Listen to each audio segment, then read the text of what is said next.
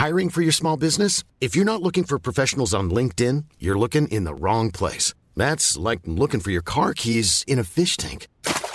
LinkedIn helps you hire professionals you can't find anywhere else, even those who aren't actively searching for a new job but might be open to the perfect role. In a given month, over 70% of LinkedIn users don't even visit other leading job sites. So start looking in the right place. With LinkedIn, you can hire professionals like a professional. Post your free job on linkedin.com slash people today.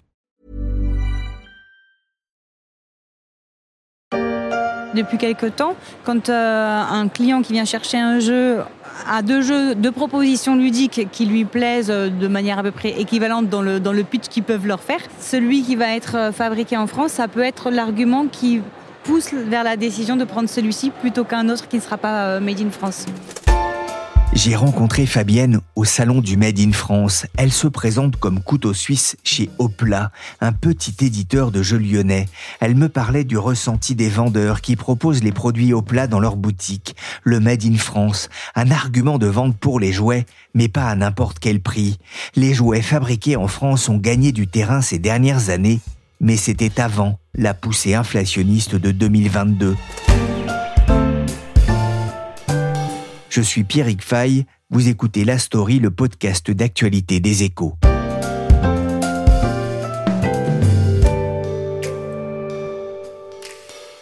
Dans les rayons des magasins de jouets, un drapeau tricolore de plus en plus visible et un label Made in France qui gagne du terrain. Les jouets français ont la cote. Il y a quelques semaines, j'avais entendu ce reportage de BFM TV reprenant des données de la grande distribution, mais aussi de Jouets Club. L'info n'est pas nouvelle. Il y a un an déjà, elle était serinée dans les journaux. Selon les chiffres du cabinet NPD, le jouet Made in France représentait 14% du chiffre d'affaires du marché à fin août 2021. Mais avec l'inflation, faut-il craindre un retournement de situation? Aux échos, le Père Noël, c'est plutôt une Mère Noël. Clotilde Briard, spécialiste des questions de consommation aux échos. Bonjour Clotilde. Bonjour Pierrick. Vous n'êtes pas habillée en rouge aujourd'hui, mais à quelques jours du réveillon, vous avez pris le pouls du secteur du jouet en France. Comment se porte-t-il? Le secteur du jouet va plutôt bien, globalement. Le marché français est même devenu euh, le premier en Europe en 2021, et il le reste. Les premières tonalités de Noël sont correctes mais les achats sont plus tardifs que l'an dernier. Et il y a de bonnes raisons à cela. Tout d'abord, les parents n'ont pas la même peur qu'en décembre dernier de ne pas trouver les jouets qui figurent sur la sacro-sainte liste écrite pour le Père Noël. En 2021, ils entendaient marteler tous les jours dans les médias qu'il y avait des problèmes d'approvisionnement à cause notamment des difficultés du fret et ils se dépêchaient de faire leurs courses. Donc il n'y a pas du tout le même sentiment d'urgence. Il y a également un autre phénomène qui entre en jeu. Par le hasard des calendriers, Noël tombe un dimanche. Il restera donc le samedi 24 aux retardataires pour remplir leur hôte. Donc on n'est pas euh, aussi impatient que l'an dernier euh, d'assurer euh, sa réserve de cadeaux.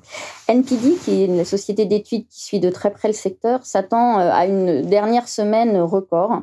En 2016, c'était la dernière fois où le 25 décembre tombait là aussi un, dimanche, le chiffre d'affaires de cette fameuse semaine était supérieur de 29% à celle de d'habitude. Donc, on peut s'attendre à un assez bon Noël, mais il faudra attendre aussi jusqu'au dernier moment euh, pour s'assurer qu'il sera euh, au moins euh, stable par rapport à une année 2021 qui était, elle, record. Et malgré l'inflation, les Français vont, vont dépenser pour mettre des cadeaux sous le sapin? Une chose est sûre, si les Français vont contraindre leurs dépenses, dans un contexte où il y a une baisse de pouvoir d'achat, les jouets devraient être plutôt préservés. Alors, on va faire peut-être un peu plus l'impasse sur des décorations de Noël, on reportera peut-être les vêtements qu'on avait déjà l'an dernier pour les fêtes, mais les enfants euh, passent d'abord et, donc euh, on, achète quand même des jouets sur un rythme à peu près euh, équivalent à, ce qu'on fait d'habitude. Selon NPD, il y a évidemment des, hausses de prix qui sont faites par rapport à, à l'an dernier. Et ce serait de 6,7% en moyenne qui n'empêche pas évidemment qu'il puisse y avoir des écarts bien plus grands sur certains produits, mais en tout cas la tendance reste moindre que dans d'autres secteurs comme l'alimentaire. Il y a un autre phénomène euh, qui commence à bien émerger aussi, c'est que l'achat de jouets d'occasion n'est plus euh, tabou, même si euh, évidemment les nouveautés continuent à faire rêver les plus jeunes. Des jouets par milliers, mais est-ce que ce seront des jouets made in France? Le marché progressait depuis euh, quelques années. Est-ce que ce sera encore le, cas cette année? Le made in France s'est bien développé depuis 5 euh, ou 6 ans.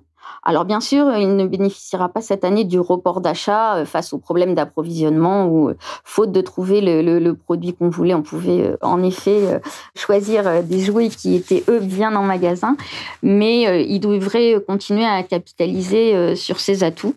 Aujourd'hui, les jouets made in France pèsent environ 14,5% des ventes, si on englobe à la fois la création et la fabrication. Bah, les parents et les grands-parents sont sensibles à les dimensions de joie en bois dans certains cas, euh, à la notion de qualité, euh, voire au côté un petit peu patrimonial de certains de ces jeux. Et puis les, jouets euh, made in France réussissent aussi parce qu'ils ont su se doter d'un positionnement bien marqué. Ils font preuve de créativité et même si le contexte inflationniste actuel les place un tout petit peu moins bien en termes de prix, ils devraient quand même pouvoir bien tirer leur épingle du jeu d'autant qu'ils ont développé leur capacité de production euh, et que ça les aide à être un peu plus compétitifs. Et puis il faut aussi noter que la touche Made in France commence à être un bon argument à l'international pour développer les exportations. Récemment, dans la presse, Jouet Club indiquait que le jouet français représentait aujourd'hui 20% de ses ventes, trois fois plus qu'en 2016. Clotilde, la grande distribution traditionnelle semble en retard par rapport aux, enseignes spécialisées Certains acteurs de la grande distribution ont en effet indiqué avoir des ventes moins fortes qu'en 2021 alors que les enseignes spécialisées indiquent plutôt des bonnes tendances pour le moment. Mais là aussi, il va falloir attendre la dernière semaine pour euh, vraiment dresser un, bilan. En revanche, on sait déjà que les Français ont retrouvé le chemin des magasins, quel que soit leur genre. C'est-à-dire que maintenant, les, magasins, ça représente presque trois quarts des, ventes et les commandes sur Internet euh, ne pèsent plus que 27% et sont en recul de 13% par rapport à 2021. Donc, la période euh, liée aux effets du Covid euh, pendant deux ans est, vraiment passée euh, aujourd'hui et, les magasins ont retrouvé la faveur des, Français. Et Clotilde, vous, en tant que consommatrice de jouets aussi, vous faites attention, vous aussi, à l'origine? On fait attention à l'origine, bien sûr. Moi aussi, j'y fais attention. Après, comme on ne trouve pas forcément tous les types de jouets. Euh, ça peut dépendre en effet de, ce qu'on peut trouver. Euh, si sur la liste il y a euh, certains types de figurines d'action qu'on vous demande, ben vous, vous, ferez l'impasse dessus. Mais en effet, ça fait partie pour les jouets comme pour le reste des choses auxquelles on prête attention. Est-ce qu'on a déjà une idée des grandes tendances de Noël? Bah, Les grandes tendances montrent euh, qu'il va vraiment y en avoir pour tous les goûts. Alors les licences ne se sont jamais aussi bien portées. Elles pèsent euh, aujourd'hui euh, plus de 24% du marché contre 23% l'an dernier. Alors, le, le, le, gagnant toute catégorie, euh, ce sont les, Pokémon. Hein. Ils sont vraiment euh, plébiscités et ça s'installe vraiment dans la durée. Ça a très bien marché en 2021 et ça continue euh, à très bien marcher. on trouve aussi pour les juniors pas de patrouille ou pour ceux qui sont un peu plus grands Harry Potter qui fonctionne aussi très bien ça fonctionne bien parce que d'un côté, c'est à la fois des, valeurs sûres, ça, donc ça rassure, et puis en même temps, euh, il y a tout un lot de nouveautés autour de ces produits. Il y, a des, pas mal de choses nouvelles qui existent autour de ces licences. Donc, on connaît, on est dans des univers euh, bien connus, et en même temps, on se fait plaisir avec des choses nouvelles. Dans le même état d'esprit, euh, bah, les Barbies sont revenus complètement sous les, feux des, projecteurs. Les jeux de construction avec Lego euh, en tête, euh, les figurines dont on parlait tout à l'heure, ça fait aussi des cartons pleins. Et puis pour les plus petits, bah, les boîtes à histoire qui ont commencé à émerger il y a quelques années, elles se sont vraiment bien installées dans le paysage. Et ça, c'est un des succès du Made in France. Et ces fameuses boîtes, elles commencent à devenir des classiques un peu au même titre que Sophie la girafe. Et puis, il faut pas non plus oublier la place euh, prise par les jeux pour les, les adultes, ces, ces adultes qui, comme nous, avons euh, gardé leur âme d'enfant. Donc, ça peut être des jeux de construction sophistiqués, euh, des jeux à base de cartes pour s'amuser entre amis, et ça, ça se vend très bien. Et rien ne dit, Pierre, qu'on n'en trouvera pas, d'ailleurs, l'un ou l'autre dans nos petits souliers le 25 décembre. À suivre. Je vous tiendrai au courant, promis, Clotilde, de ce qu'il y avait sous mon sapin. Mais pour rebondir sur les jouets tendances de Noël, j'ai vu le top 10 de jouets club pour le premier week-end de décembre. Il y avait notamment des indémodables, Puissance 4, SOS Wistiti et Docteur Maboul. Docteur Maboul, faut pas trembler si tu veux opérer. Docteur Maboul, ton client est un drôle de patient. Le docteur Maboul, c'est toi. Opère tes patients et gagne de l'argent. Mais fais attention, sinon... Avec Docteur Maboul, on s'amuse comme des malades. Le jouet Made in France gagne des parts de marché. Pour le confirmer, j'ai profité de ma visite au salon du Made in France mi-novembre pour aller à la rencontre de certains fabricants. Beaucoup de jouets en bois, de fabricants de jeux de plateau et même quelques baby-foot qui traînaient ici ou là.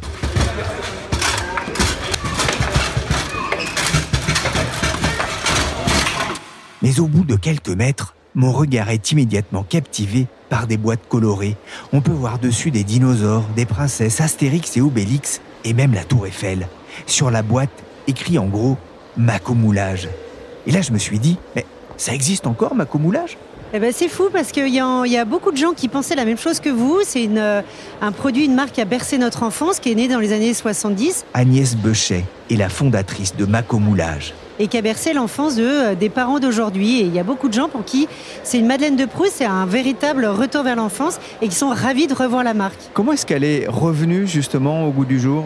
Eh bien, il y a huit ans, j'ai racheté la, la, marque qui appartenait à un gros groupe euh, allemand et qui n'en faisait plus rien, qui ne commercialisait plus la marque. Et du coup, je l'ai racheté et on a relancé la production en France, la commercialisation, le marketing et on a relancé cette gamme de jouets. Ça a été compliqué de, de relancer cette marque en France? Alors euh, non, il a fallu un peu de, recherche en fait pour aller chercher euh, le latex qui est fabriqué en Haute-Loire, le plâtre qui est fabriqué dans le Vaucluse. Voilà, il y a plein d'éléments, il y a une dizaine de, composants qui composent une boîte de macomoulage. Donc en fait, ça n'a pas été compliqué, c'est juste du temps et de la passion qui m'a permis de, relancer toute une chaîne de production. Et puis maintenant, on est vendu dans, dans 2000 magasins environ en France et en Europe. Trouver euh, justement ce Made in France, ces composants, là aussi, euh, euh, il a fallu peut-être recréer un outil industriel, recréer des compétences? Alors moi été chercher le fabricant de latex qui fabriquait à l'époque en fait, et qui avait arrêté la production et on a relancé la production ensemble. Donc c'est un savoir-faire en fait qui existait encore, mais simplement on a relancé toute cette chaîne avec des nouveaux outillages. Donc c'était vraiment un projet qui était partagé par moi et par ce fournisseur qui était passionné aussi de cette marque. Avec des créations d'emplois au passage? Oui, avec des créations d'emplois un peu partout. Aujourd'hui, il y a une quinzaine de personnes qui travaillent sur tous les sites de production pour Macomoulage.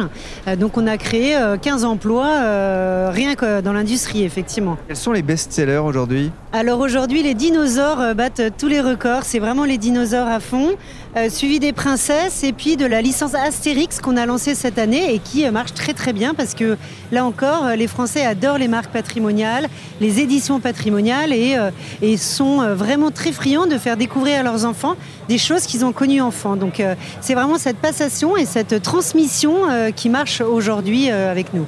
Macomoulage, c'est un chouette cadeau. Avec Macomoulage, on fabrique ses héros, on les peint, et ça fait plaisir aux copains. Macomoulage, des jeux Maco. Maco Moulage, une Madeleine de Proust, ça a peut-être sauté une génération, alors j'ai demandé aussi à Agnès Bechet si elle observait chez les jeunes parents un attrait pour ce qui est fabriqué en France. Alors, avant le Covid, je vous disais que c'était compliqué en termes de visibilité, que c'était très euh, bobo parisien. Euh, les gens disaient oui, Made in France, c'est super, mais c'est plus cher. Donc non. Et en fait, il y a vraiment une prise de conscience, je pense, pendant le Covid. Et, euh, en plus, les gens sont aperçus aussi, en communiquant dessus, que c'est pas plus cher que certains jouets chinois. Donc on arrive à tirer notre épingle du jeu. les jouets français, que ce soit le bois, mais aussi tous les autres catégories de, de jouets. et aujourd'hui, représente 15% du marché du jouet en France. Euh, on a fait une belle progression par rapport à, il y a trois ans, on était environ à 10%, et notre objectif, c'est d'être à 20% dans les prochaines années. L'année 2022, c'est quand même une année euh, compliquée avec les prix de l'énergie, la hausse de certaines matières premières. Euh, comment est-ce que vous réagissez? Comment est-ce que vous vous adaptez? Alors, on essaye de maintenir la hausse de prix, clairement, hein, parce que ça augmente dans l'énergie, mais aussi le transport, mais aussi le coût du papier, du carton. Donc, ça augmente de tous les côtés. On essaie de maintenir la hausse et, et les magasins essaie de maintenir la hausse. C'est-à-dire qu'on fait une petite augmentation de tarifs, mais vraiment euh, ridicule par rapport à ce que ça nous coûte réellement. Donc on rogne sur notre marge. sans mettre à mal l'avenir de la société, il ne faudrait pas que ça dure? Il ne faudrait pas que ça dure. C'est-à-dire que la, progression et ce qu'on avait envisagé comme croissance, comme développement est forcément un peu freiné par ce volume de marge qu'on a moins évidemment en fin d'année, quoi, clairement. Avec des industriels, des PME qui ont finalement relativement peu d'aide par rapport à ce qui se passe dans d'autres pays Je ne peux pas faire un comparatif avec ce qui se passe dans d'autres pays. Moi, je trouve qu'on n'est euh, pas si mal accompagné. euh, encore faut-il avoir une personne à plein temps pour gérer tout cet administratif et, et cette surcharge de documents administratifs que ça nous demande. Mais on est quand même bien accompagné, on ne peut pas dire euh, le contraire. Quand vous avez repris Macomoulage il y a 8 ans, est-ce que vous auriez imaginé ça, euh, en fait, ce parcours Non, j'avais pas imaginé ce succès. Euh, j'avais euh, le bon espoir. Moi, j'ai trois garçons et j'avais vraiment l'envie de proposer à mes enfants le même type de jouet qu'on a connu quand on était jeune. Et bon, j'avais bon espoir, mais j'avais peur de la concurrence entre guillemets de tout ce qui est électronique, les jouets électroniques et les tablettes, etc. Alors l'objectif de Macumlage n'est pas de remplacer les tablettes, mais de proposer une alternative euh, intelligente et créative à, à notre génération euh, d'enfants. Parce que c'est comme ça, il y aura de l'électronique, il faut composer avec.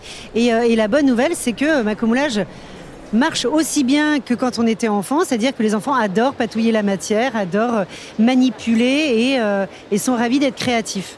Je laisse de côté Astérix et la Tour Eiffel pour me diriger vers un autre stand. Si Mako Moulage avait un air d'enfance, celui du groupe lyonnais Au plat me rappelle plutôt mes années collège et mes années lycée.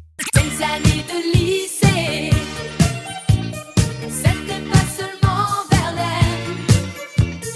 Nous avions nos idées, nos mathématiques modernes. La marche du crabe, Cosmopolite, le bois de Quatsu, des jeux de société développés par Opla, PME cofondée il y a 11 ans par Johanna Poncet, historienne de formation, passée par le monde de l'assurance avant de retomber dans le jeu.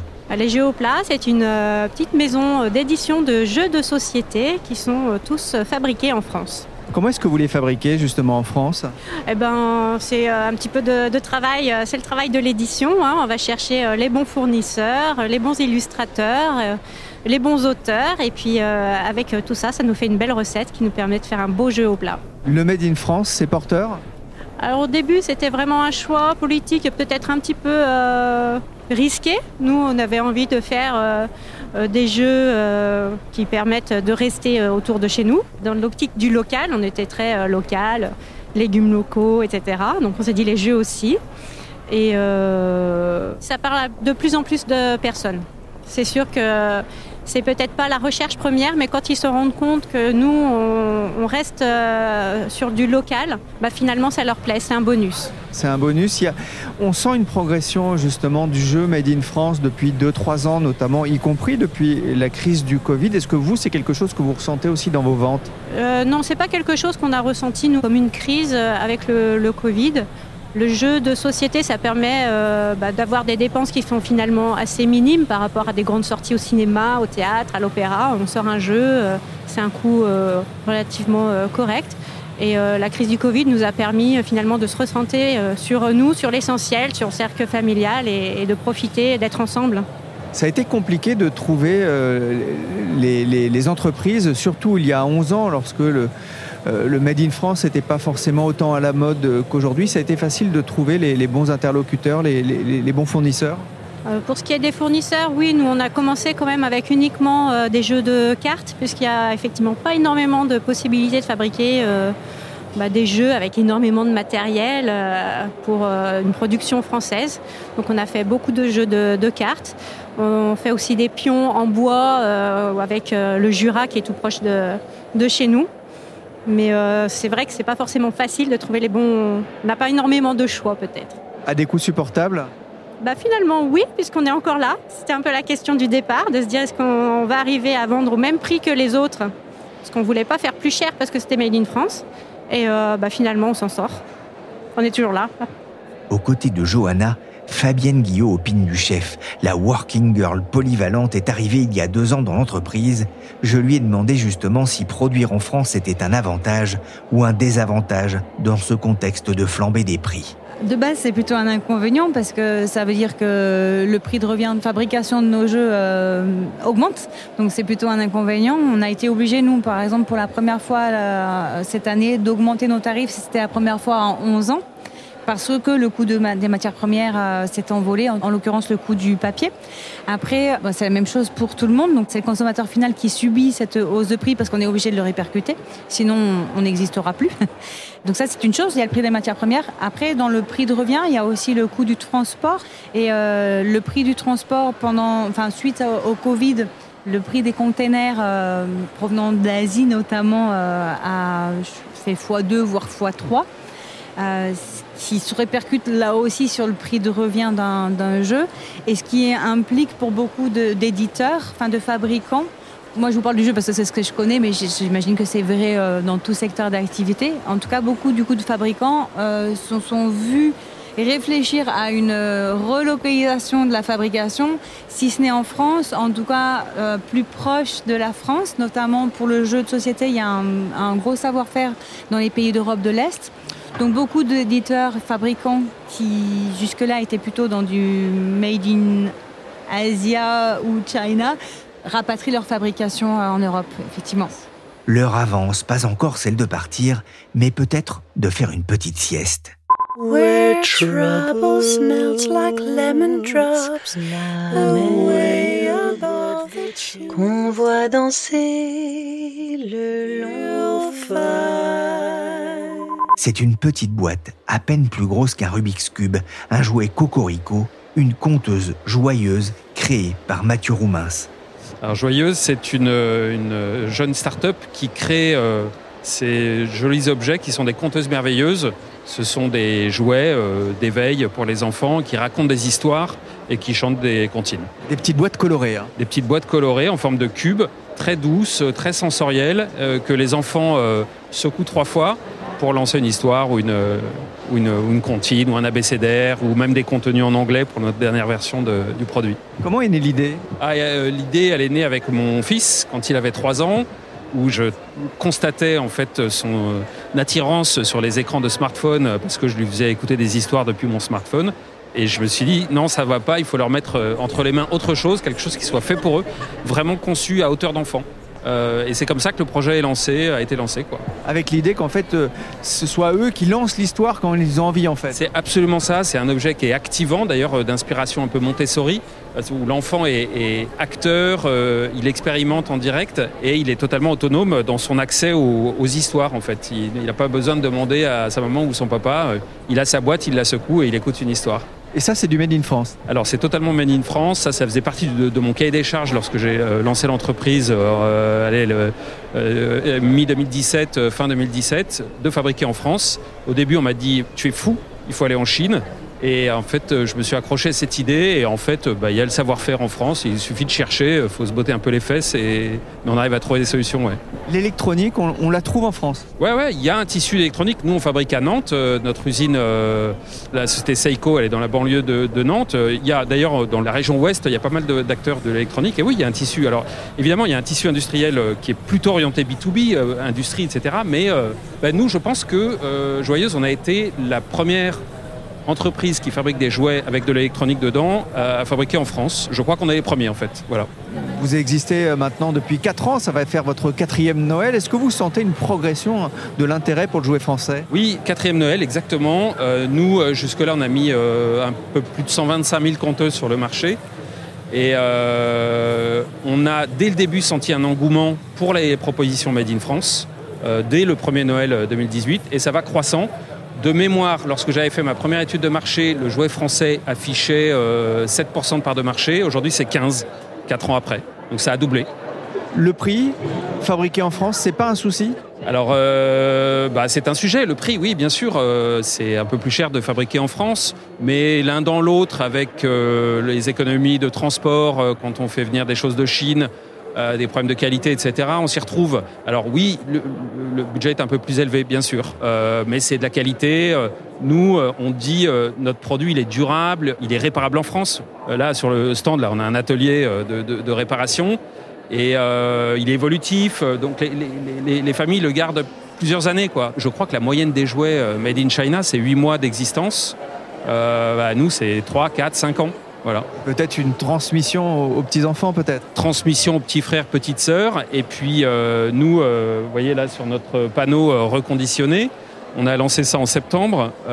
En fait, on incite les gens qui n'utilisent plus leur compteuse ben, à nous les renvoyer. On paye le port et en fait on les reconditionne euh, à l'atelier, c'est ce que fait euh, Sébastien, euh, notre directeur technique, et on les remet sur le marché, sur notre site. On a un espace reconditionné à, un prix évidemment moins cher, et, et ça c'est tout nouveau, on l'a lancé le mois dernier.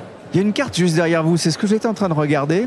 Joyeuse, Cocorico, où on voit une carte de France en fait, où on voit finalement l'origine du produit. Oui, alors euh, bah, vous voyez, on, fait un petit peu partout. L'origine, c'est effectivement euh, le cœur, là où il y a marqué Joyeuse. Joyeuse, c'est un bourg en Ardèche, un bourg médiéval. Et euh, ça, c'est une, connexion familiale personnelle. et j'aimais bien ce nom, et c'est ce qui m'a inspiré pour la création de, la Société Joyeuse la fabrication à Nantes et, en Bourgogne, les créations audio à Paris les illustrations à Rouen et à Marseille. En fait, c'est tout un écosystème qui se met en place? Oui, absolument. C'est exactement ça. Euh, il y a, en fait, on a la chance en France d'avoir... Euh, finalement, on parle beaucoup de désindustrialisation, etc. Mais il y a des solutions partout. En fait, il faut les trouver de plus ou moins grande taille. Euh, et puis sur la création, bon, là, c'est évident qu'on sait faire en France la hausse des prix des matières premières, la hausse des prix de l'électricité. Je vous vois grimacer. oui, bah, on est fortement impacté, euh, bien sûr. Euh, on verra à la fin de l'année, euh, mais c'est très conséquent. C'est difficile. On n'a pas augmenté nos prix cette année, donc ça, je tiens à le dire. On est, à mon avis, un des, rares sur le marché à pas avoir augmenté nos prix. Parce qu'on se disait que bah, c'est un budget déjà ce qu'on propose. Donc voilà, j'espère qu'on pourra maintenir cette position l'année prochaine. Mais pour l'instant, on, on gratte sur nos marges. La story du Noël Made in France s'est terminée pour aujourd'hui. Cet épisode a été réalisé par Willy Gann, chargé de production et d'édition Michel Varnet. Michel que vous pouvez retrouver tous les samedis avec le podcast Et moi, celui de cette semaine est consacré au personal branding. La story et moi sont disponibles sur toutes les plateformes de téléchargement et de streaming de podcasts. Abonnez-vous pour ne manquer aucun épisode.